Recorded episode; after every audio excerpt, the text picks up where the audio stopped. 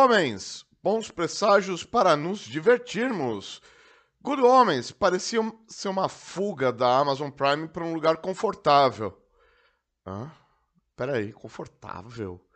Falar de anjo demônio, de criatura descrita na Bíblia, de apocalipse, de fim dos tempos, de Deus, nunca é confortável. Pode ser um monte de coisas, mas confortável? Não, menos confortável. Calma, eu explico. Você pode estar achando que Good Omens é a versão do Monty Python do The Preacher. E pode ser que você não esteja tão enganado, mas eu também explico. Pegar um livro do Neil Gaiman e do Terry Pratchett e se divertir não é preciso grande esforço. Basta não se levar muito a sério e ter feito pelo menos uma obral. Terry Pratchett um mestre do humor cínico britânico, com seu aclamado Discworld, e Neil Gaiman, que, para falar pouco, trata de deuses e mitologias é, desde sempre, né? Fizeram juntos a sátira sobre uma história religiosa e a famosa ironia britânica parecia dar enfoque a essa nova obra. E, bem, foi exatamente o que aconteceu. Neil Gaiman e Terry Pratchett publicaram Good Omens em 1990, acumulando muitos seguidores nas devotadas bases de fãs de ambos os escritores. Dessa forma, o romance tem um começo, meio e fim completos. Good Omens, na melhor tradição vamos provocar o Vaticano, pode ser blasfemo, mas não é herético. Ele caminha entre as linhas finas, os fios da navalha, tempos não contados, possibilidades extremas, simultaneamente as ao fato de serem possíveis, né? Ora, o que teria acontecido minutos depois da expulsão de Adão e Eva do jardim do Éden? Quem portava a espada flamejante na porta do jardim? E o que será que ele fez com ela? Ao mais religioso, um aviso. A Bíblia começa como um grande conto épico da formação da humanidade. E como tal, tem saltos de tempo para focar na parte da história que interessa. O que não interessa, então, pois é, é o que não interessa para a Bíblia, interessou para o Gaiman e para o Pratchett. Enquanto homens, o céu e o inferno estão prestes a envolver-se na guerra para encerrar todas as guerras. E o que é necessário é que o demônio Crowley, vivido pelo David Tennant, e o anjo Aziraphale, vivido pelo Michael Sheen, se certifiquem de que o anticristo está no lugar certo, no tempo certo, tudo certo. No entanto, o destino queria que isso não acontecesse de acordo com o planejado. Logo, os dois decidem resolver o problema por conta própria para impedir que o apocalipse aconteça. São seis episódios de 60 minutos. Cada um deles está disponível com exclusividade na Amazon Prime. A história traz à luz a estranha amizade entre Aziraphale, um anjo exigente e que se tornou negociante de livros raros na atualidade, e o demônio de vida rápida Crowley. Estando na Terra desde o início dos tempos, os dois levam uma vida fácil entre os mortais no Sorro de Londres, o Apocalipse serve mais como um fio condutor para os dois se atrapalharem, se engalfinharem em piadas o tempo todo, do que como um fim em si mesmo. De maneira narrada ágil e desconcertantemente, daqueles que quem conta a piada não move um músculo enquanto a plateia vira do avesso de tanto rir, Good Homens não escracha a Bíblia, nem faz por merecer uma queimada de livros, o humor é sutil e mordaz, presente, claro, e apresentado tanto pelo roteiro enxuto e bem amarrado, quanto pelo ex-doutor e seu amigo anjo. que os Daleks nos socorram. Todos os seis episódios foram dirigidos por Douglas Mackinnon, ou Mackinnon, como você preferir. Impõe um lado irônico bastante onipresente, seja na representação bastante caricatural e divertida de Crowley e Aziraphale, seja na questão da própria forma da montagem na produção. Na dinâmica dos atores, pode-se dizer que A qualidade se deve ao fato da grande interpretação de ambos, especialmente porque a conexão dos protagonistas em tela é tão importante a toda a história. Apesar de serem deixados de lado em certos instantes nos três capítulos finais, suas participações acabam por gerar todo o confronto de cena. Já a montagem de produção é bastante intrínseca a toda a maneira de institucionalização da comédia e dos elementos dramáticos.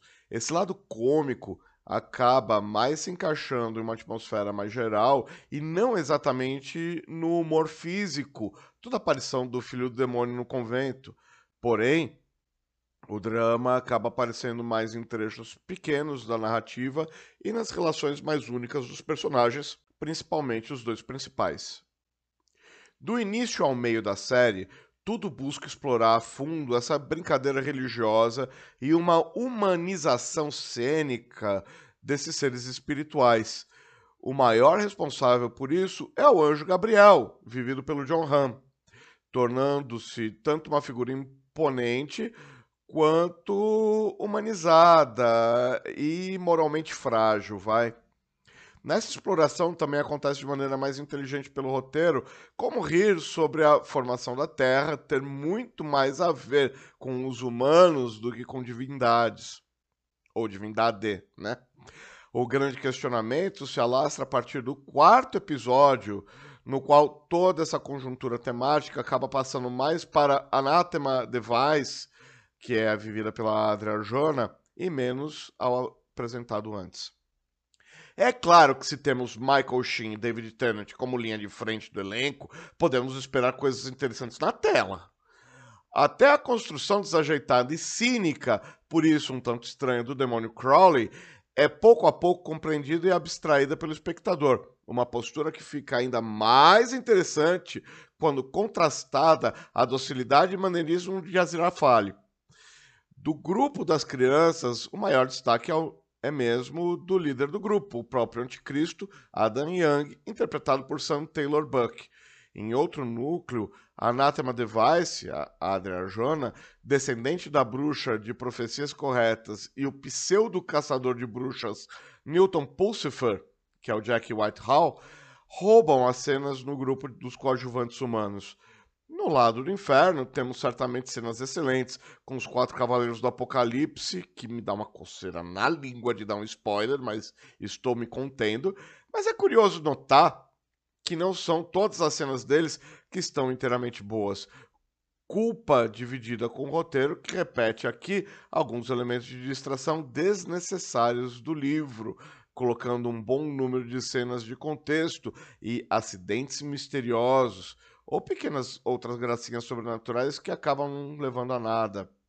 É, é, ficou fora da economia da obra, realmente ficou chato. Fechando o bloco de personagens de destaque, temos o Gabriel de John Hamm, que pouco a pouco vai mostrando que seres celestiais não são necessariamente um exemplo de santidade, lição que já aprendemos de maneira muito detalhada em Preacher. No decorrer do caminho, percebemos que um tipo não muito óbvio de comédia passa a marcar a série, colocando justificativas e obstáculos no caminho dos protagonistas para que não cheguem ao anticristo e para que o grande plano, ou seria o plano inefável, não se completasse. Os dois se apegam demais à Terra e não querem deixar o apocalipse acontecer. Essa jornada alcança patamares realmente chamativos e muito divertidos entre si, coisas que vão das andanças de séculos dos protagonistas, em cenas muito bem dirigidas, nada necessárias para a economia da obra, mas sim para a comédia, até as surpresas que nos aguardam no episódio final, The Very Last Day of the Rest of Their Lives. Mesmo perdendo tempo com coisas que não acrescentam muito à trama, ou não deveriam mesmo acrescentar, poxa vida, é uma comédia! O roteiro não perde tanta qualidade no meio do processo. E isso, em parte, se deve à ótima construção dos personagens principais e às cenas envolvendo as lutas entre o bem e o mal, todas tratadas com bastante cuidado pelo autor, para que não pareçam convenientes. Só no finalzinho são um pouco isso também. Aí também, né? Ou até inconvenientes. Céu e Terra recebem ótimo trabalho de direção de arte, sendo bem minimalista para um e bastante alternado é, foco de um para o outro.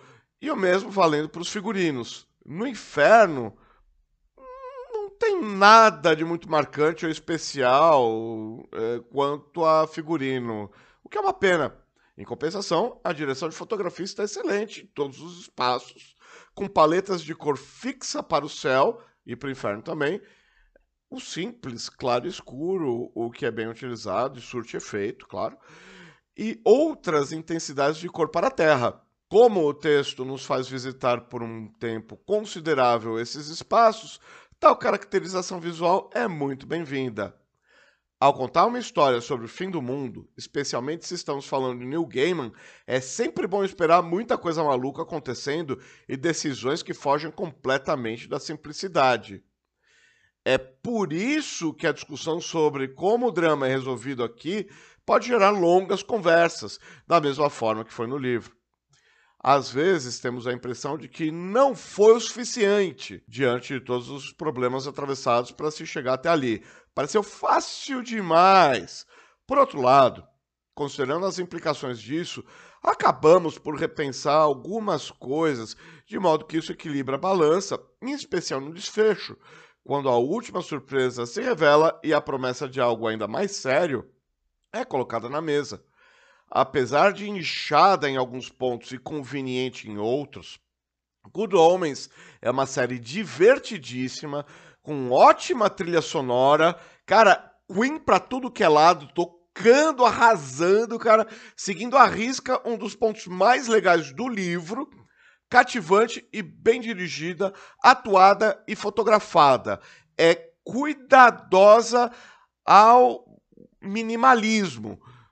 O final dá a possibilidade de continuação, sim, mas é fechado.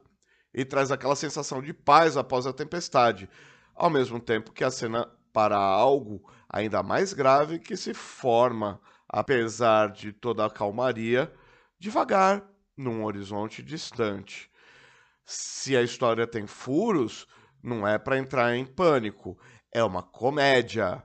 E comédias não são conhecidas por terem histórias bem amarradas. Essa aqui pode sim ser o ponto fora da curva, com uma história tão bem concluída. Todo o alastramento temático da série se dá em torno dessa ironia religiosa, mas ela só funciona quando Tennant e Shin estão em cena não especificamente com uma religião, mas sim com a própria ideia de valorização dessas figuras religiosas como modificadoras das questões terrenas. Ao fim de toda a situação, no grande clímax, a resolução da figura do anticristo brinca com esse conceito pelo simples fato de sua criação até aquela idade ter sido humana. Existe, é claro, um lado bastante crítico e risonho sobre nossa importância e perenidade de vida. Aliás, ao explorar tanto um passado e referências de nossas produções culturais, o roteiro ainda rejeita como essas mudanças feitas ao longo da história pouco mudaram algo realmente. Se anjos e demônios mudaram pouquíssimo, humanos também pouco se alteraram segunda temporada, é, se me perguntassem ontem se ia haver uma segunda temporada, ia dizer que era impossível, porque a primeira se amarra com começo, meio e fim perfeitos. É claro, nada acaba até que termine. É, tá, tá, tá, tá, tá, tá. É, vai ter segunda temporada sim, eu não sei explicar direito isso. Quem explicou foi o Neil Gaiman. Embora a série de TV Good Omens cubra todo o romance dele, Neil Gaiman, e do Terry Pratchett, e o Pratchett já seja falecido, é, a Amazon Studios renovou a série para uma segunda temporada, o que significa que há muito mais histórias para contar na batalha entre o céu, o inferno e os humanos entre um e outro. Em 29 de junho, agora, a Amazon anunciou que havia renovado Good Omens para a segunda temporada. A surpreendente notícia veio acompanhada de um depoimento de Gaiman explicando que ele e o falecido Pratchett haviam planejado sobre escrever uma sequência, mas que nunca concretizaram. A segunda temporada de Good Homens será, portanto, baseada nas ideias não utilizadas para o segundo livro. De acordo com a declaração mencionada de Gaiman, a sequência planejada teria apresentado os anos burocráticos que ele adicionou à primeira temporada da série de TV. Gaiman também comentou que, aí abre aspas, tá?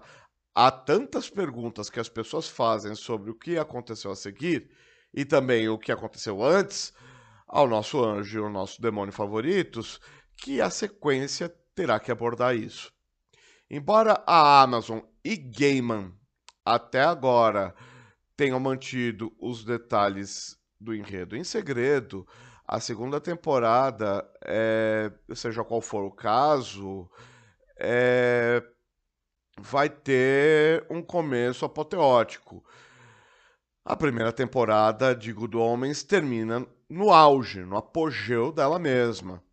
E abraçar a simplicidade de uma abordagem em uma série limitada em seu próprio enredo pode funcionar a seu favor.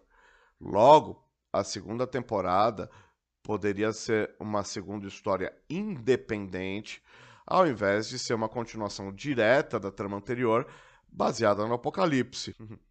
Vamos ver o que nos reservam o céu, o inferno e a Amazon Prime e New Gaiman. Para continuar a produzir conteúdo de qualidade, o canal Geek depende de contribuições. Além de se inscrever no canal, ativar o sininho, deixar seu joinha e compartilhar o vídeo como de costume, contribua com quanto puder pela chave Pix canalgeekpix@gmail.com. Obrigado pela audiência e até a próxima. Valeu.